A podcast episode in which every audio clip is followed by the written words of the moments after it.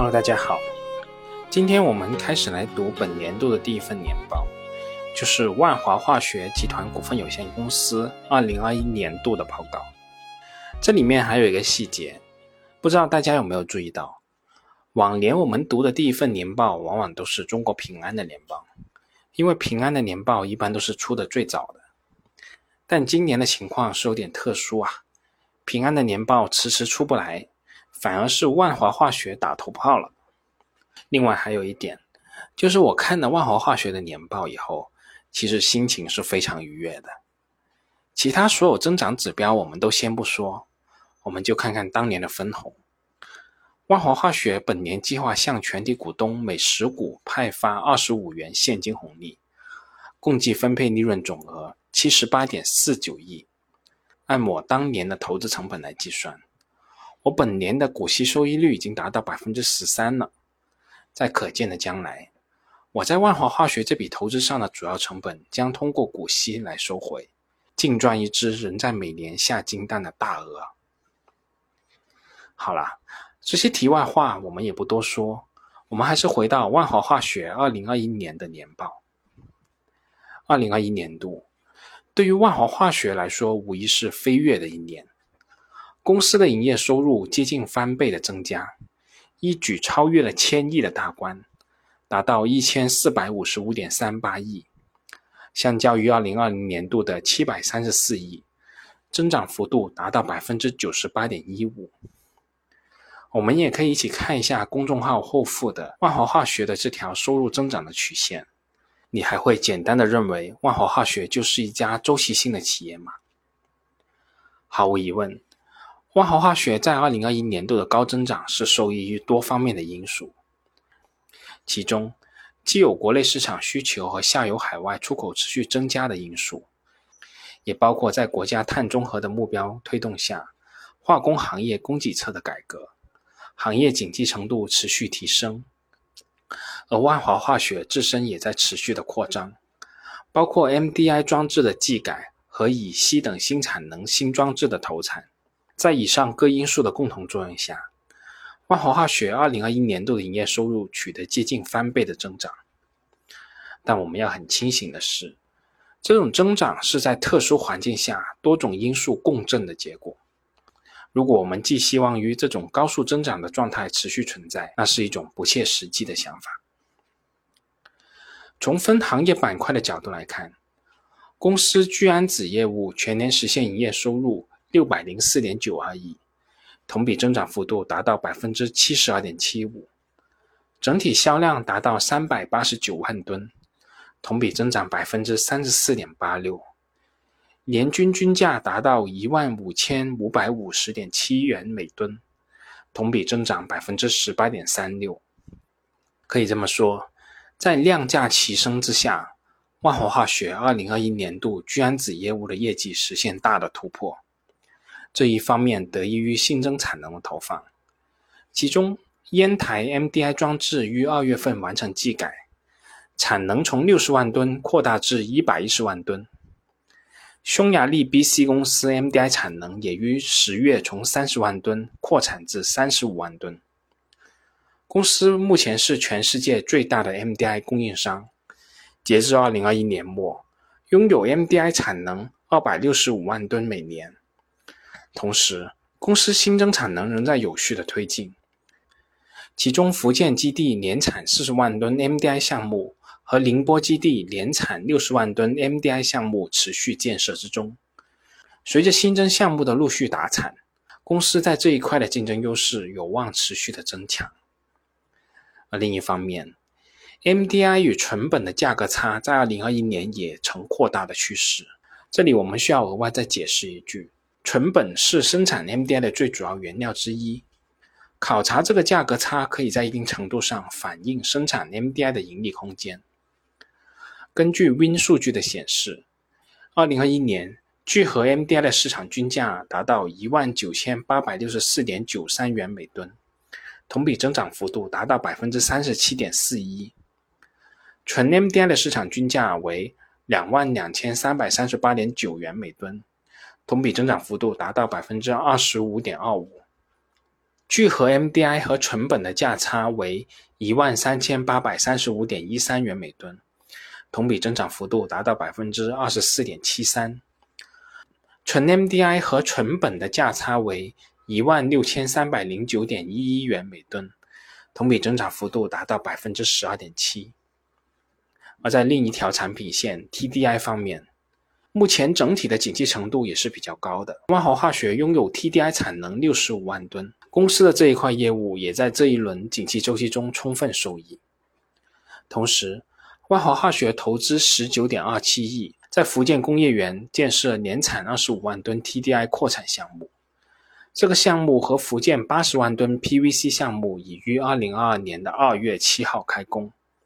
其中 TDI 项目预计二零二三年投产。随着公司 TDI 产能的稳步扩张，万华化学在 TDI 行业的竞争力和话语权也将持续的增加。在石化业务方面，公司2021年度实现营业收入614.09亿，同比增长幅度达到百分之一百三十二点四六，实现销量一千零四万吨，同比增长幅度达到百分之五十九点八。年均均价达到六千一百一十六点五万元每吨，同比增幅达到百分之六十六点四七，可以说同样是呈现供销两旺的态势。值得一提的是，二零二一年度公司的石化业务毛利率达到百分之十七点零九，同比增长了九点四五个百分点。二零二一年是公司百万吨乙烯装置满负荷开车的第一年。聚烯腈及 PVC 产品新牌号有序推广，主要产品的产量、销量同比增加，石化产品价格与去年同期相比大幅上涨。以今年来看，比如山东丙烯均价达到七千九百零四元每吨，同比增幅达到百分之十六点三九；山东 PO 均价达到一万六千五百五十一元每吨。同比增长幅度达到百分之三十八点八一，山东丁醇均价达到一万两千两百六十九元每吨，同比增长幅度达到百分之一百点五四。那对于万华化学的这一块石化业务，我个人认为这顶多算是公司用来生产高附加值商品的基础和支撑。如果能赚点钱，那也很好；但即使赚不到，又或者说微利，那也是非常正常的。这一块业务算是白送的，我们就不再多说了。在精细化供给新材料业务方面，公司二零二一年度实现营业收入一百五十四点六四亿，同比增长幅度达到百分之九十四点一八，实现销量七十六万吨，同比增幅达到百分之三十六点九五，年均价达到两万零三百四十七点一元每吨，同比增幅是百分之四十二点零七。二零二一年度，万华化学的 ADI 业务实现了从追随者到引领者的角色转变。那说到这个 ADI，其实我们还可以延伸说一说。但我们常见的异金酸酯与芳香族异金酸酯为主。由于芳香族异金酸酯含有苯环等不饱和基团，存在一氧化变黄和耐候性不佳等问题。相比之下，脂肪族异金酸酯 ADI 产品主要含饱和基团，具有出色的耐候性和耐黄变性能，应用范围更广，可以用于制备涂料、胶粘剂、弹性体等等，在航天军工、船舶涂料、新型火箭推进剂、透明装甲、高端装备制造业，比如说飞机、高速列车、高档汽车、海工装备等。新能源车涂料、风机叶片涂料、光伏支架涂料和节能环保产业等领域有着非常重要的应用。ADI 性能优异，随着万华化学生产成本的下降和下游行业的快速发展，我们预计2021年至2025年，全世界 ADI 市场需求量平均增速将达到百分之十。那就是说，到了2025年。全球 ADI 市场的需求量将达到六十一万吨，市场规模将超四百亿。而 ADI 产品的生产技术壁垒是非常高的，全球具备生产能力的企业仅有科思创、万华化学、康瑞、银创、旭化成等等少数几家。二零一二年至今，ADI 行业只有科思创、万华、康蕊进行了产能扩张，其中万华化学是唯一的新进入者。目前，全世界 ADI 总产能约为五十三点八万吨，其中科视创的产能最大，超过二十万吨每年。万华的产能紧随其后，为每年十三万吨。未来，随着万华化学宁波五万吨 HDI 装置的投产，万华将极大的缩小与科视创的差距。总体上，ADI 市场竞争格局是比较清晰的，科视创和万华化学产能优势显著。我们国家此前曾先后多次计划引进技术建设 ADI 装置，但都因为国外技术封锁而搁浅。而万华化学经过十七年锲而不舍的努力，终于打破了国外七十年的技术垄断，成功开发出 ADI 全产业链的制造技术。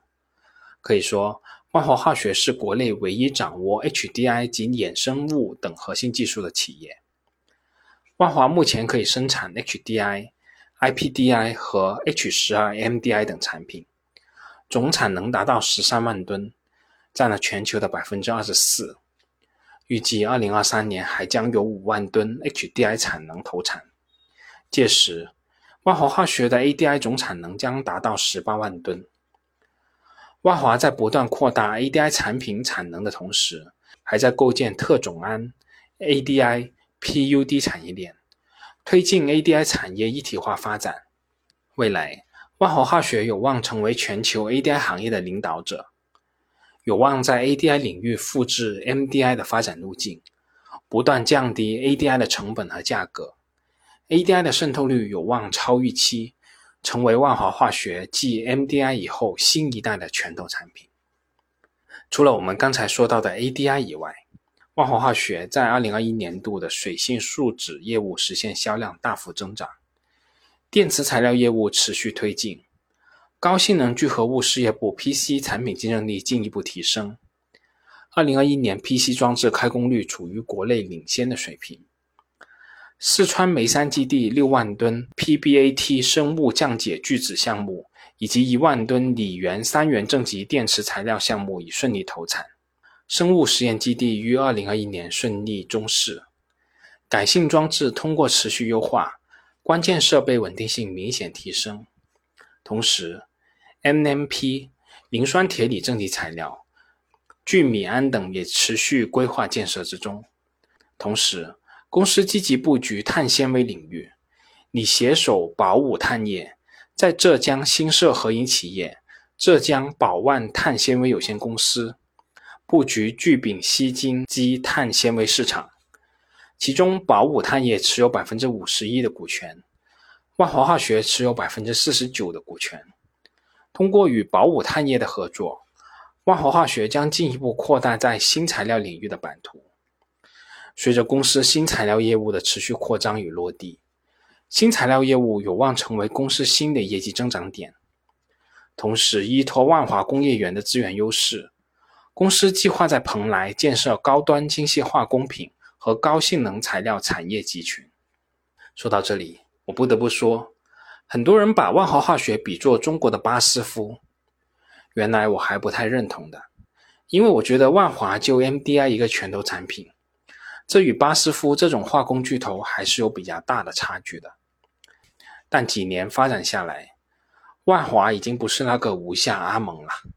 发展的轨迹也越发清晰，就是成为中国版的巴斯夫。可能有的朋友对化工行业还有点偏见，觉得都是些高污染的纯周期行业。但如果你去了解一下国际上的化工巨头，了解一下旭化成如何通过光刻胶卡韩国芯片业的脖子，